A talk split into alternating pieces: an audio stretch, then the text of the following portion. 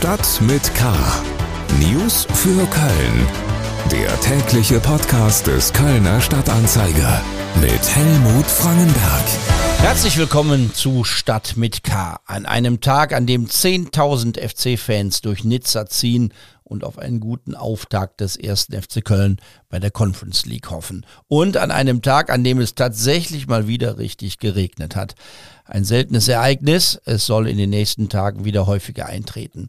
Doch damit ist der Sommer noch nicht vorbei. Für nächsten Dienstag sind schon wieder 27 Grad vorausgesagt. Und das sind unsere Themen am 8. September. Brandstiftung in Ports, Prozess gegen den Feuerwehrmann, der Feuer legte. Die Zukunft des Anwohnerparkens. Ratsbündnis plant drastische Verteuerung. Basketballer auf Medaillenkurs. Großes Lob für Köln nach dem Ende der Forum. Schlagzeilen. Im Hauptbahnhof ist nach dem Ausfall eines Stellwerks der Bahnverkehr weitgehend zusammengebrochen. Züge mussten umgeleitet werden, es kam und kommt zu Verspätungen und Ausfällen. Die Ursache für die Probleme ist nach Angaben der Bahn ein Wassereinbruch. Die Beeinträchtigungen könnten noch bis zum Wochenende andauern. Große Probleme gab es heute auch bei der KVB. Ein Straßenbahnunfall hat rund um den Ubier-Ring für ein erhebliches Verkehrschaos gesorgt. Eine Bahn der Linie 16 war um kurz nach neun entgleist, verletzt wurde niemand. Die KVB leitete die Linien 15 und 16 um, die Linie 17 wurde eingestellt. Die Auswirkungen für den Autoverkehr in der Stadt waren gravierend. Lettische Rettungskräfte haben nach dem weiterhin rätselhaften Absturz eines Flugzeugs in die Ostsee weitere Überreste der Unglücksmaschine und persönliche Gegenstände der Insassen gefunden. Die Funde seien mit Hilfe eines Roboters am Meeresboden entdeckt worden. Damit ist die Suchaktion weitgehend abgeschlossen. Das Flugzeug des Unternehmers und Karnevalsfunktionärs Peter Griesemann mit vier Insassen war am Sonntag auf dem Weg von Spanien nach Köln über den Kölner Flughafen hinaus weiter bis vor die Küste Lettlands geflogen. Hoffnung auf Überlebende gibt es nach lettischen Angaben keine mehr. Die Identität der Passagiere wurde noch nicht offiziell bestätigt. Die meisten katholischen Kirchen sind leer und nun wird es auch noch kalt. Das Erzbistum hat alle Pfarreien aufgefordert, die Kirchen in diesem Winter nicht zu beheizen. Damit reagiere man auf die Energiekrise. Die Kirche rechnet selbst damit, dass dadurch die Zahl der Besucherinnen und Besucher weiter zurückgeht. Das eingesparte Geld wolle man für Bedürftige einsetzen. Ums Energiesparen geht es heute auch in der aktuellen Sitzung des Kölner Stadtrates. Unter anderem wird darüber diskutiert, ob Schulen, Kitas oder Pflegeheime von den neuen Vorgaben zur Senkung der Raumtemperatur ausgenommen werden sollen. Mehr Nachrichten finden Sie auf unserer Homepage ksda.de und in der gedruckten Ausgabe des Kölner Stadtanzeiger. Wir kommen zu den Themen, über die wir ausführlicher sprechen wollen. Vor Gericht. Der Fall war spektakulär, auch deshalb, weil man über die Motive des Täters rätseln konnte. Ein Feuerwehrmann legt selber Feuer. Eine Brandserie in Ports hat im Mai und Juni für Aufsehen gesorgt. Es begann mit brennenden Mülltonnen, dann wurden acht Autos angezündet. Als der Täter auf frischer Tat erwischt wurde, war das Aufsehen noch größer. Der Mann war Mitglied der Freiwilligen Feuerwehr. Hendrik Pusch berichtet für den Kölner Stadtanzeiger aus dem Gericht, wo der Fall verhandelt wird. Mit Spannung hat man darauf gewartet, was der 20-jährige Mann denn wohl zu seinen Taten sagen wird, Hendrik. Was hat er gesagt? Er hat nicht viel gesagt. Er hat äh, drei Fälle zugegeben und gesagt, äh, da hat er sich wohl inspirieren lassen von dem, der da auch tätig war. Ähm, also er spricht davon, dass es einen weiteren Täter gibt und ähm, darauf angesprochen, äh, ob er die Brände gelegt hat, weil er die dann auch löschen wollte, möglicherweise als Held dastehen wollte, hat er gesagt, nein, er wollte einfach nur mal sehen, ähm, wie das funktioniert. Er hätte einen Grillanzünder äh, mitgenommen und wollte mal schauen, wie schnell so ein Auto brennt und äh, ja, das hat er dann auch gesehen. Ja? Dann, dann sei er äh, ganz normal zu seiner Löschgruppe ähm, gefahren, nachdem da ausgelöst wurde und hätte dann halt die Brände mitgelöscht. Ja, aber so richtig zu seinem Motiv ist man jetzt bisher noch nicht äh, durchgedrungen. Das klingt komisch. Also selbst wenn man es einmal ausprobieren will, macht man es nicht ein zweites und drittes Mal. Ähm, was kann man sonst so über den, den, den mutmaßlichen Täter sagen? Er ist noch nicht verurteilt. Der Fall wird ja nach Jugendstrafrecht verhandelt, obwohl der Mann 20 Jahre alt war zum Zeitpunkt der Tat. Warum ist das so?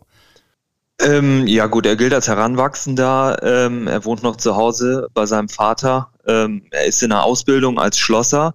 Ähm, also ist alles noch sehr jugendlich geprägt und deswegen ähm, wird das auf jeden Fall auch äh, nach Jugendstrafrecht auch ähm, verurteilt werden. Und da steht nun mal der Erziehungsgedanke im Vordergrund und jetzt nicht gerade nicht unbedingt äh, die harte Strafe. Aber äh, hart bestraft ist er im, im Grunde jetzt auch schon, weil äh, er sitzt natürlich auch jetzt schon seit einigen Wochen in U-Haft, also äh, ist im Gefängnis. Und ähm, ihm können natürlich jetzt auch noch ähm, weitere Jahre drohen. So ist es nicht. Wenn er sagt, es gab noch einen anderen Täter, mutmaßlich einen anderen Täter, äh, wie plausibel ist das?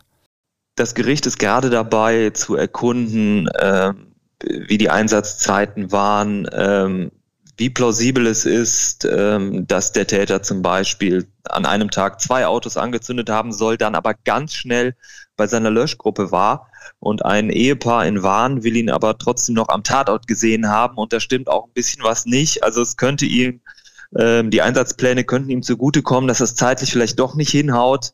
Allerdings ist es natürlich auch so oft äh, vor Gericht im Zweifel ähm, dann für den Angeklagten und dann stellt man vielleicht zwei Fälle ein oder drei oder vier und ähm, wird auf jeden Fall wird er für diese drei Fälle, die er gestanden hat, natürlich verurteilt. Und dann könnte es auch offen bleiben am Ende, ob es tatsächlich ähm, einen weiteren Täter gibt oder nicht. Herzlichen Dank, Henrik Pusch, über den Prozess gegen den Feuerwehrmann, der selber Feuer legte. Politik Schlechte Nachrichten für alle mit einem Anwohnerparkausweis. Dass der mit 30 Euro in Köln ziemlich preiswert zu haben ist, wird wohl auch keiner, der ihn nutzt, bestreiten. Doch dass in diesen Zeiten, wo alles sehr viel teurer wird, über eine deutliche Preiserhöhung gesprochen wird, finden dann doch nicht wenige ziemlich daneben. Das Ratsbündnis von Grünen, CDU und Volt tut es trotzdem. Zugeschaltet ist uns mein Kollege Paul Groß, der für die Lokalredaktion des Kölner Stadtanzeiger unter anderem über Kommunalpolitik berichtet.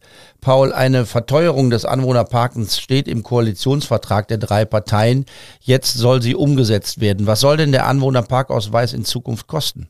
Ja, hallo Helmut. Das ist natürlich die große Frage, die ähm, man jetzt seriöserweise äh, auch noch nicht äh, in Gänze beantworten kann. Ähm, es gibt aber inzwischen eine Tendenz. Im Bündnisvertrag von Grünen, CDU und Volt äh, steht, dass Köln sich an das Niveau der europäischen Metropolen anpassen will, was eine sehr schwammige Formulierung ist, aber ähm, offenbar ähm, steht jetzt die Zahl 600 Euro im Raum. Ähm, auch wenn uns das offiziell äh, aus dem Bündnis ähm, niemand bestätigen wollte, äh, haben wir doch erfahren, dass das wohl kein ganz unrealistischer ähm, Preis ist. Ähm, das ist allerdings äh, jetzt noch der Anfang der Verhandlungen und da kann sich noch einiges ändern. Ähm, man äh, weiß aber, es wird auf jeden Fall dreistellig und äh, man wird jetzt auch nicht im Bereich von 100 oder 200 Euro bleiben, sondern äh, Autofahrerinnen und Autofahrer müssen sich da schon auf eine erhebliche Erhöhung einstellen. Bei 600 Euro wäre das ein Preis, der 20 mal so teuer wäre wie heute. Das ist viel. Allerdings kommt es ja immer darauf an, womit man den vergleicht. Wie sieht es denn in anderen europäischen Städten aus? Ja, das ist äh, sehr, sehr unterschiedlich. Ähm, in Berlin zum Beispiel ähm, hat es bislang äh, 10 Euro im Jahr gekostet.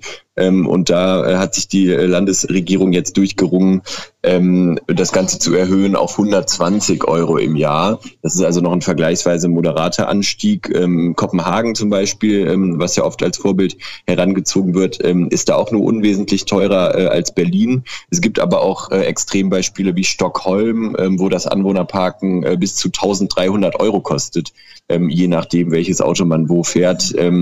Das heißt, äh, es gibt da sozusagen keinen Fixpunkt, an dem man sich orientieren kann. Ähm, aber durch eine geänderte äh, Landesverordnung hat die äh, Stadt Köln nun eben die Kompetenz, das selber festzulegen. Ähm, und man wird sich da wohl irgendwo ähm, im Mittelfeld der europäischen Großstädte einpendeln. Man kann mit anderen Städten vergleichen, man kann aber auch mit anderen Nutzungen vergleichen, denn Parkplätze sind ja öffentlicher Raum, der uns allen gehört. 13,5 Quadratmeter braucht ein parkendes Auto im Schnitt.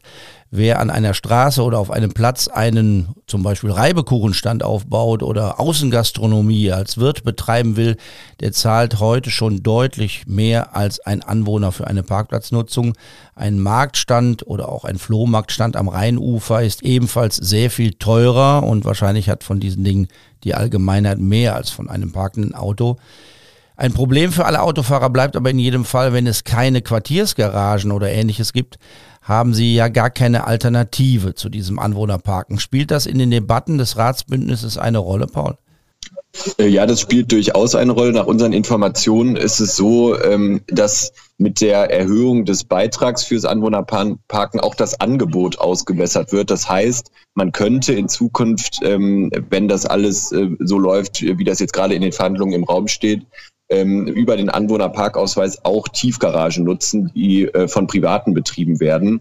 Ähm, ist natürlich die Frage, wie man das dann finanziell im Detail ausgestaltet, aber ähm, diese Idee steht im Raum und es würde natürlich insofern helfen, als dass da ohnehin immer vieles leer steht und man ähm, das Ziel, was sich das Bündnis ja groß auf die Fahnen geschrieben hat, ähm, die Autos äh, mehr und mehr von den Straßen zu, zu, bekommen und insbesondere die stehenden Autos. Aber dieses Ziel würde das natürlich äh, einzahlen. Insofern kann man gespannt sein, ähm, wie das Konzept am Ende im Detail aussieht. Aber äh, da tut sich im Rathaus gerade jedenfalls einiges. Herzlichen Dank, Paul Groß, über die geplante Erhöhung der Gebühren fürs Anwohnerparken. Sport.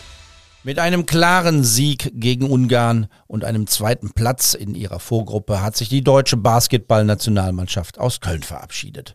Zusammen mit begeisterten Fans auf den Rängen ist in der Deutzer Längstes Arena ein wirklich großes Fest gefeiert worden. Nationalspieler Johannes Thiemann nach dem letzten Vorrundenspiel gegen Ungarn, das mit 106 zu 71 klar gewonnen wurde. Es ist schön, dass wir so gewonnen haben, so deutlich für die Fans. Es ist ein tolles Gefühl. Ähm, ich glaube, wir können, wir können zufrieden mit uns sein. Ähm, wir haben vieles, vieles richtig gemacht. Wir haben wichtige Spiele gewonnen und sind in einer guten Ausgangsposition jetzt äh, für die, für die K.O.-Runde. Die wird nun in Berlin ausgetragen. Am Samstag spielt Deutschland gegen Montenegro. Doch nicht nur die Sportler haben vieles richtig gemacht, wie Thiemann sagte, auch die Arena, die Stadt und die Kölner und Kölnerinnen haben vieles richtig gemacht. Von Nationalspieler Maodo Loh gab es ein dickes Lob. Das war wirklich sehr cool. Ich denke, die Stadt hat sich sehr gut präsentiert. Ähm, das Turnier war sehr gut für Basketball Deutschland und Köln hat sich wirklich von der coolen Seite gezeigt. Die Halle war immer voll. Das ist eigentlich eine Top-Halle für so eine Veranstaltung. Für mich war es ein Genuss, hier zu zocken und äh, wirklich, hat, hat echt Spaß gemacht. Also ich danke an Köln, danke an die Veranstaltung, hat Bock gemacht. Arena-Chef Stefan Löcher sprach gar von einem Sommermärchen, wohl auch, weil das Ganze ein großer wirtschaftlicher Erfolg war. Über 230.000 Menschen sahen die Vorrundenspiele in Köln. Das ist eine Rekordzahl für eine Basketball-Europameisterschaft. Im übernächsten Jahr wird es ein ähnliches Sportereignis in der Längstes Arena geben. Dann wird die Haupt- und die Finalrunde der Handball-Europameisterschaft in Köln ausgetragen.